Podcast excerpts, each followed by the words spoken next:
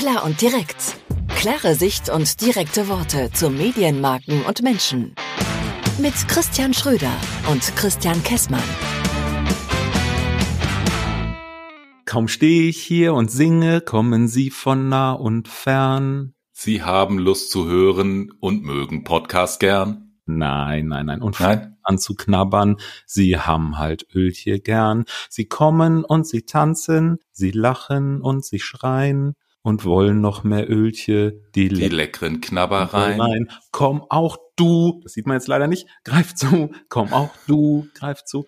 Herzlich willkommen bei der Musical-Folge von Klar und Direkt. das fühlt mir gerade so ein. Ja, spannend, ja, manche was dir so Dinge, alles einfällt. Dinge, die man nicht vergisst. Das kann Werbung heute nicht mehr. Äh, doch, das kann Werbung heute auch. Äh, ich korrigiere. Das kann Werbung heute auch, aber nicht mehr in dem Maße. 0182, 6 mal die 2.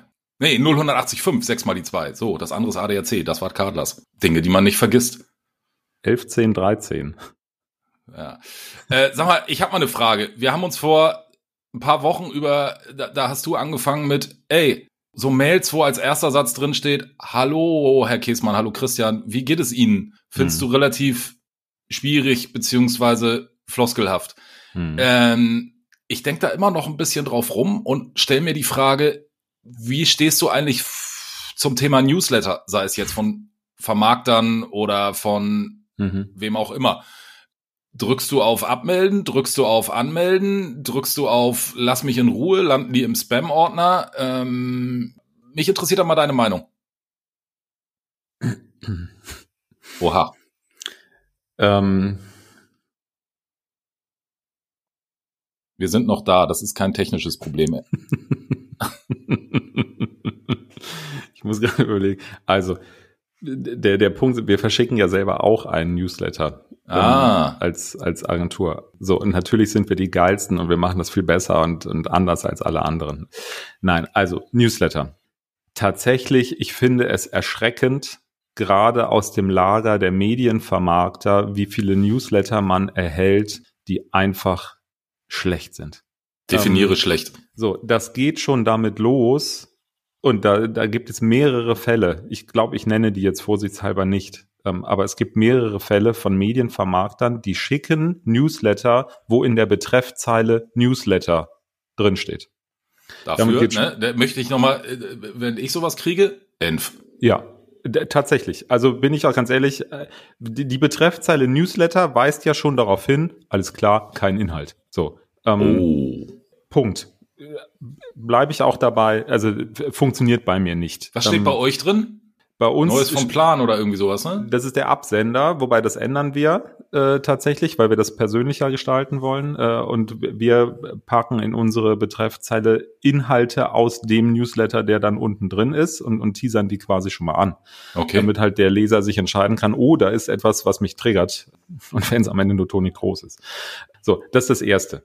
Das Zweite, wenn man dann tatsächlich den ein oder anderen Newsletter tatsächlich mal öffnet und, und aufklickt, eine Textwüste mit 45 Beiträgen über irgendwelche tollen Produktanpreisungen lese ich nicht. Und hm. zwar keine einzige, nicht mal den ersten.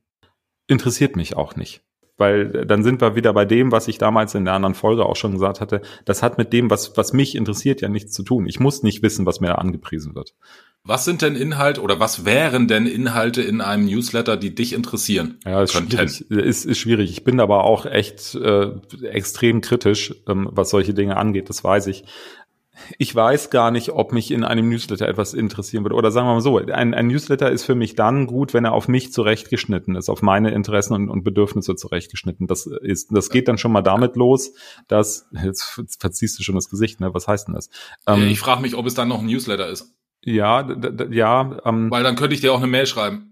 Ja, oder anrufen. Oder Leuten wie ja. dir immer die gleich, also dann müsste ich 20 verschiedene Newsletter ja, machen. Ja, das, das, das kann tatsächlich sein. Ähm, also ich finde, dieser, dieser, ein, ein, ein allgemeiner Newsletter mit allgemeinen Informationen schwierig es muss erkennbar sein und das muss in Betreffzeile in der Betreffzeile schon erkennbar sein. Es muss erkennbar sein, dass da etwas drin ist, was mir als als Mediaplaner oder wenn es mal nicht von einem Medienvermarkter ist, gibt ja auch andere Quellen, wo Newsletter herkommen, zum Beispiel die I&H, äh, die die die Industrie- und Handelskammer verschickt auch Newsletter unterirdisch.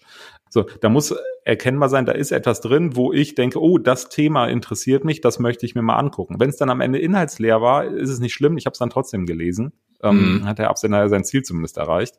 Aber einfach nur dieses blöde Anpreisen von irgendwelchen Produktinformationen oder, oder ähnlichen, das, das kann es nicht sein. Ähm, oder da muss irgendwas da muss mich irgendwas triggern, was eine, eine Relevanz im, im Kundengeschäft erzeugt, was auf die Kunden der Branchen, die ich betreue, abgestimmt ist. Da gibt es einen großen äh, Medienvermarkter mit äh, Hauptsitz in Köln, der aus einer Fusion eines großen Fernsehanbieters und eines großen Hamburger Verlages entstanden ist die machen das insofern etwas besser als andere, weil sie tatsächlich themenspezifische Newsletter mhm. verschicken für bestimmte Branchen. Da kriegst du dann irgendwie die Travel News und die Automobil News und die Finanzen News und so weiter. Und du kannst als Agentur schon sagen, Travel habe ich keinen Kunden, interessiert mich nicht. Oder so, und dann kannst du denen auch sagen, nimm mich da runter ja, mhm. oder, oder ähnlich, dann, dann bist du zumindest schon mal drauf. Was äh, dann jedoch inhaltlich tatsächlich zu, aber da bin ich auch wieder so, so mega kritisch, äh, was mir dann echt zu, ja, zu viel ist, ist dann, ist dann da auch zu viel Produkt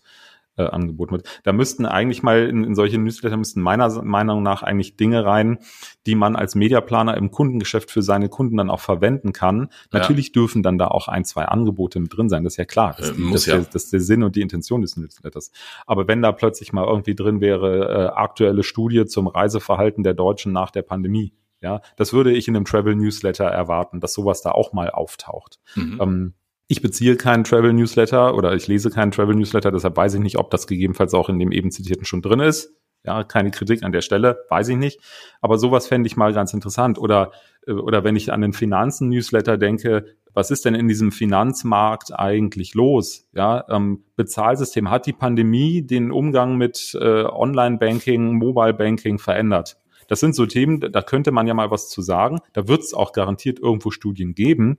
Und selbst wenn ich als Newsletter-Verfasser diese Studien nicht erhoben habe, dann zitiere ich halt die Studie eines anderen. Das ist ja nicht schlimm. Das finde ich ja so fast noch in Ordnung. Ja, so, es hat ja trotzdem für denjenigen, der dann diesen, diesen Newsletter bekommt, einen Mehrwert. Ja. Den er gebrauchen kann. Und das ist äh, tatsächlich ein Thema, was wir hier intern auch schon diskutiert haben.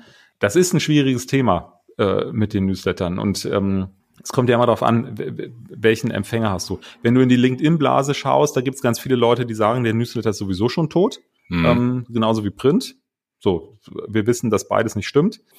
Nichtsdestotrotz ist es wahnsinnig schwierig, genau diesen Mix hinzukriegen aus äh, Themen, die den Leuten einen Mehrwert bieten und aus den Themen, die du den Leuten tatsächlich eigentlich wirklich hinhalten willst, dass sie die wahrnehmen. Ja.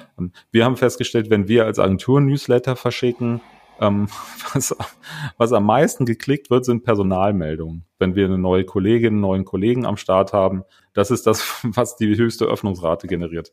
Also, also wenn ich jetzt mal das letzte Jahr Revue passieren lasse, was so mit meinen Postings bei LinkedIn passiert ist, da habe ich auch zwei Kollegen herzlich willkommen geheißen. Das waren auch mit Abstand die beiden Postings mit den meisten äh, Ansichten, Daumen hoch, äh, Herzchen oder was man da auch immer alles machen kann. Mhm.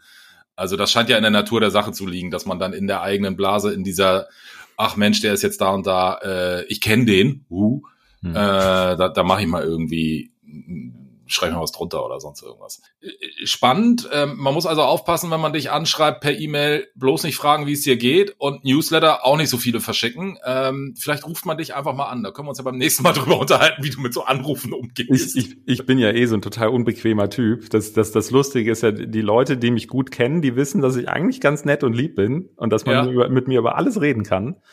Machen und, wir ja jetzt auch. Und sogar, und sogar, und mit, und sogar mit mir zum Lachen in den Keller gehen kann, ja. Aber die, die mich nicht kennen, die halten mich garantiert für einen total arroganten Fatzken. Weil an mich erstmal ranzukommen, ist tatsächlich schwierig. Ja, aber. Gebe ich zu. Ich finde das ziemlich. Das hat auch, also ich finde das klar und direkt und das hat für mich eine Haltung und äh, jetzt keine Lobhudelei, aber da muss sich derjenige, der an dich ran will, halt was anderes einfallen lassen. Ja, du hast es ja irgendwie hingekriegt. Also alle, die. Hallo. alle, alle, alle, die was von mir wollen, fragt mal Schrödi. Hey, hey, hey, hey, hey, jetzt nicht kanalisieren über mich. Die E-Mail-Adresse ist immer noch podcast.plan.email. naja, gut. Ähm, so viel zum Thema Newsletter. War ja mehr oder weniger ein Update beziehungsweise eine ergänzende Folge zu dem Thema. Hallo, Herr Käsmann, wie geht's Ihnen eigentlich so? In diesem Sinne, Ja, ich glaube, Verkäufergeschwurbel hieß die. Verkäufergeschwurbel. Alles klar. Zum Glück bin ich kein Verkäufer. In diesem Sinne, Bis zum nächsten Mal. tschö.